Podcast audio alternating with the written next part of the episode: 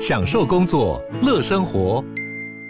就算不在办公室，也能从容应对线上会议。HP Dragonfly 透过专业的 HP Presence 设计，内建降噪及会议快速键，搭配清晰的 Bang & Olufsen 音效，增强音讯及视讯功能。HP Dragonfly 顶级商务笔电，采用 Windows 11专业版，让您在会议中享有最佳的视觉和听觉品质。大家好，我是志奇，欢迎回到志奇七七的 Podcast。每周一到五陪你聊聊新闻时事、社会议题，或是一些轻松有趣的生活新知。那今天这一集，我们要来聊聊的主题是联合国。台湾人讲到联合国，心情应该都蛮复杂的。毕竟台湾一直以来都无法顺利的加入联合国，这也让一些台湾人对这个组织多少有份向往的心情。诶，不过联合国真的有想象中这么美好吗？前阵子 BBC 出了一部纪录片，叫做《联合国里的吹哨者》。影片里面有好几名联合国的前员工出面指控联合国内部有多起高层性骚扰、性侵害下属的案件，而且受害者出来指控之后还被吃案压下去。有个调查人说，他负责处理的性侵指控全部都被上层盖掉。一名受害者也说，在他举报上司之后，案件不仅没有真相大白，他还直接被联合国给开除了。很多人就质疑联合国这个组织本来是为了解决世界各国的问题而成立的。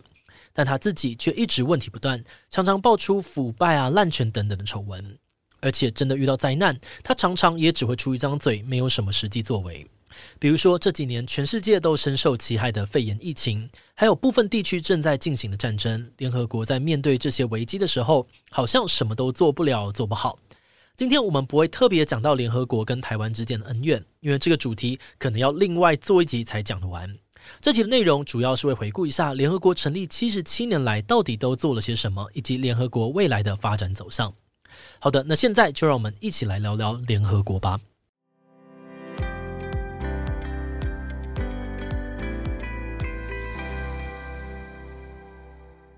联合国的前身是一次大战后成立的国际联盟。国际联盟是史上第一个以维护世界和平为主要任务的国际组织。在创立的初期，它确实也发挥了一定的作用，建立了很多国际间的共识跟制度。不过，国际联盟虽然利益良善，但却也遇到了很多的限制。那其中最明显的缺陷就是它没有自己的武力，需要靠大国来提供军力帮忙执行联盟的决策。但如果大国不愿意配合，国际联盟其实也不能够做什么事情。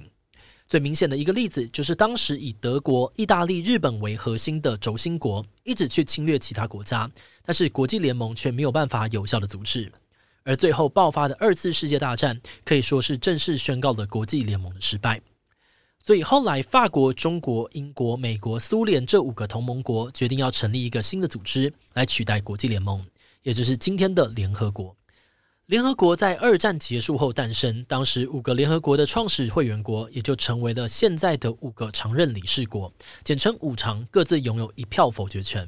一开始，联合国成立的目的是想要终结战争、维持国际和平、维护人权。不过，到了后来，联合国也有了一些新的任务，比如因应气候危机等等的全球问题。那么，联合国这个组织又是怎么运作的？它要怎么样执行自己的使命呢？目前，联合国在全球有超过三万五千名的正式员工，每年的预算超过六百亿美元。那这些资金主要是来自于成员国分摊，还有各界的捐款。那在联合国内部又可以分成五大机构。首先是由全体会员国所组成的联合国大会，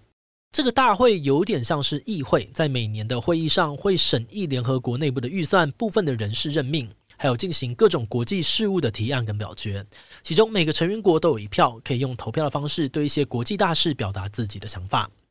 第二，考量到以前国际联盟的失败经验，联合国也设立了安全理事会，简称安理会。由五个常任国跟十个非常任国组成。安理会主要的任务是维持和平，有权对特定国家实施经济制裁、武器禁运，或是派遣联合国的维和部队去对一个国家进行军事行动等等。再来，联合国还有一个负责促进国际合作发展的经济及社会理事会，另外还有解决国家之间法律纠纷的国际法院，最后一个是管理联合国大小事务的行政机构秘书处。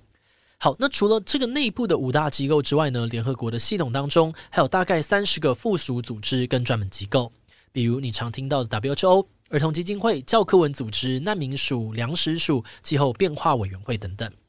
总结来说，联合国有点像是一个政府的政府，但又不像一般国家政府有那么强大的强制力。更多的是是借由说服各国来运作，比如发布气候报告，呼吁各国采取系统行动等等。诶，但是没有强制力的组织，真的有办法实现它的宗旨吗？嗯，这个问题就很多不同的看法，我必须要一点一点的分开来看。以维持和平这个主要的目的来看，自从联合国成立之后，目前国际上确实不再有世界级规模的战争。除此之外呢，联合国也促成了限制核武、限制生化武器等等的国际条约。在人道救援上，联合国的确帮助了不少弱势群体。它至今援助了超过六千九百万的难民，为发展中国家的十三亿人提供干净水源，也成功的控制住了像是天花、伊波拉等等的病毒。另外，针对气候危机，联合国也促成了很多相关条约的签订，其中包含了所有成员国都有签署的巴黎气候协定。所以说，以目前来看，联合国或多或少都有帮助人类逃过可能爆发的核战，改善世界上面很多地方的环境和卫生，拯救了成千上万人的生命。但是，就维持和平、促进人权的初衷来说，大众普遍还是觉得联合国做得不够，甚至有的时候还帮了倒忙，让和平跟人权开倒车。嗯，为什么联合国会被这样批评呢？其实，联合国从创立以来就一再的被外界质疑，这个组织太弱，没有办法有效的阻止战争跟人道危机。而最近的例子就是乌俄战争，不少人批评说，联合国面对一个公然的侵略行为，却完全没有办法做出强制要求停战的决策。另外，面对违反人权的国家，联合国也常常无法祭出有效的制裁，有的时候连做做样子的正面谴责都没有。像是前阵子联合国人权专员到访新疆，不仅没有公开谴责中国政府在新疆的人权争议。还直接把监禁维吾尔人的再教育营说成是教育培训中心，等于是默认同意了中国的作为。而且有的时候，就算联合国有采取行动，但实际的效果却也备受质疑。像是在中非卢安达发生的大屠杀，还有东欧的波士尼亚战争，联合国都有派兵到当地，但却都没有办法阻止种族灭绝的悲剧。除此之外呢，联合国自己的报告也显示，虽然会员国都签署巴黎协定。但实际上，全球的气候危机还是越来越严重。照着这个趋势，原本协议的目标根本不可能达成，表示这些国际条约的实际效用可能真的非常有限。那除了以上这些任务执行不到位的问题，联合国的组织本身也被爆出了不少丑闻，比如最近 BBC 揭露的内部性侵案，还有联合国派遣到世界各地的维和部队也一再的爆出性侵当地妇女或参与人口拐卖的犯罪案件。是说，到底为什么一个集结了全球几乎所有国家的庞大组织会出现那么多的问题呢？很多学者分析，联合国成事不足败事有余的其中一个原因，就是整个组织的权力结构太过迂腐、不民主，而且过时。像是可以反映各国意见的联合国大会，权力却很有限，因为大会可以做的多数决策，实际上都只是建议，在执行上面没有强制力，有人不配合，你也拿他没辙。反观真正握有实权、可以实施制裁、动用武力的，却是由少数国家组成的联合国安理会。尤其安理会的这五个常任理事国还拥有一票否决权，可以推翻大会的决议，保护自己或是盟友。这也导致联合国面对许多问题时迟迟无法行动。比如美国近几年动用的否决权，多半就涉及到以色列跟巴基斯坦的问题。中国也曾经用否决权挡下联合国制裁北韩的决议。而在乌俄战争初期呢，联合国大会高票通过要求俄军停止入侵乌克兰的决议，也被俄罗斯一票否决掉。很多人觉得这种常任理事国的制度不仅不民主，也早就已经无法代表目前的世界局势。因为当初会让这五个国家当常任理事国，也不是出于什么民主的原因，就纯粹是因为他们是二战的战胜国。但是，一直到现在，他们也都还是拥有比其他国家更多的权利，这点就让很多人觉得很不公平。嗯，那像这样问题很多的联合国，未来又要怎么发展呢？很多学者认为，现在的世界局势还是很需要一个像是联合国这样的组织，提供各国一个对话的平台，要不然国际体系很容易就会陷入混乱。而且，联合国在很多贫困、战乱地区的救援工作，说真的，也很难找到其他组织可以负担或是替代。不过，最近几年全球面临了各式各样的天灾人祸，联合国能做的事情的确很有限。这让改革联合国的声浪再次出现，其中呼声最高的就是针对安理会五常的改革，比如增加常任理事国，让五常更具有代表性，或是限制甚至取消五常的一票否决权等等。今年的四月，联合国大会通过了一项决议，要求五常在使用否决权之后，必须要提出正当的原因。那虽然这个原因并不是直接禁止五常使用否决权，也没有强制力，但有学者主张这个决议可以增加五常使用否决权的政治成本，而且至少就象征意义来说，这也代表了联合国在加强问责还有透明化决策过程的部分迈出了重要的第一步。另外，也有很多的学者提醒，联合国从来都不是万能的，就像联合国前任秘书长说过的，联合国的存在是为了将人类从地狱中救出来，而不是要带着人类上天堂。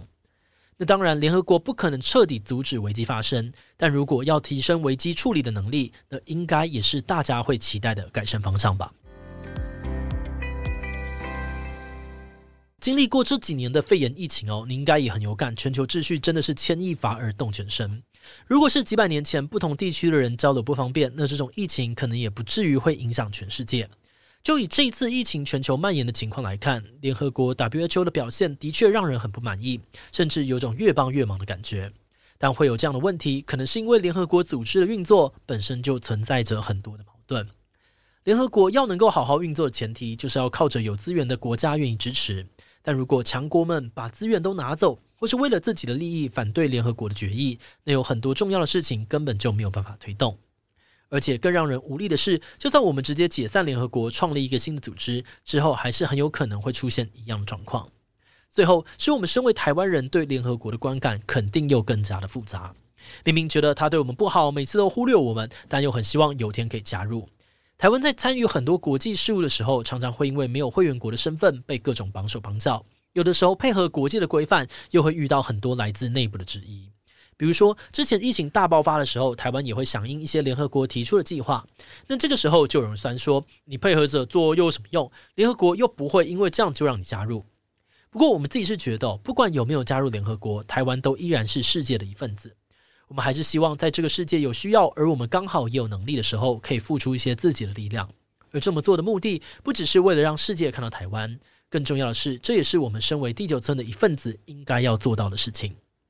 好的，那我们今天对于联合国的介绍就先到这边。后续联合国会怎么样改革跟发展，未来就再让我们一起持续关注吧。另外，我们在 EP 四十一也讨论过一个让我们又爱又恨的美国对台政策。美国为什么又支持一个中国，对台湾释出善意？如果你对这个议题感兴趣，欢迎你去听听看 EP 四十一哦。那如果是对于这节内容，对我们 Podcast 节目或是我个人有任何的疑问跟回馈，也都非常的欢迎你在 Apple Podcast 上面留下五星留言。那今天的节目就这样告一段落，我们就下集再见喽，拜拜。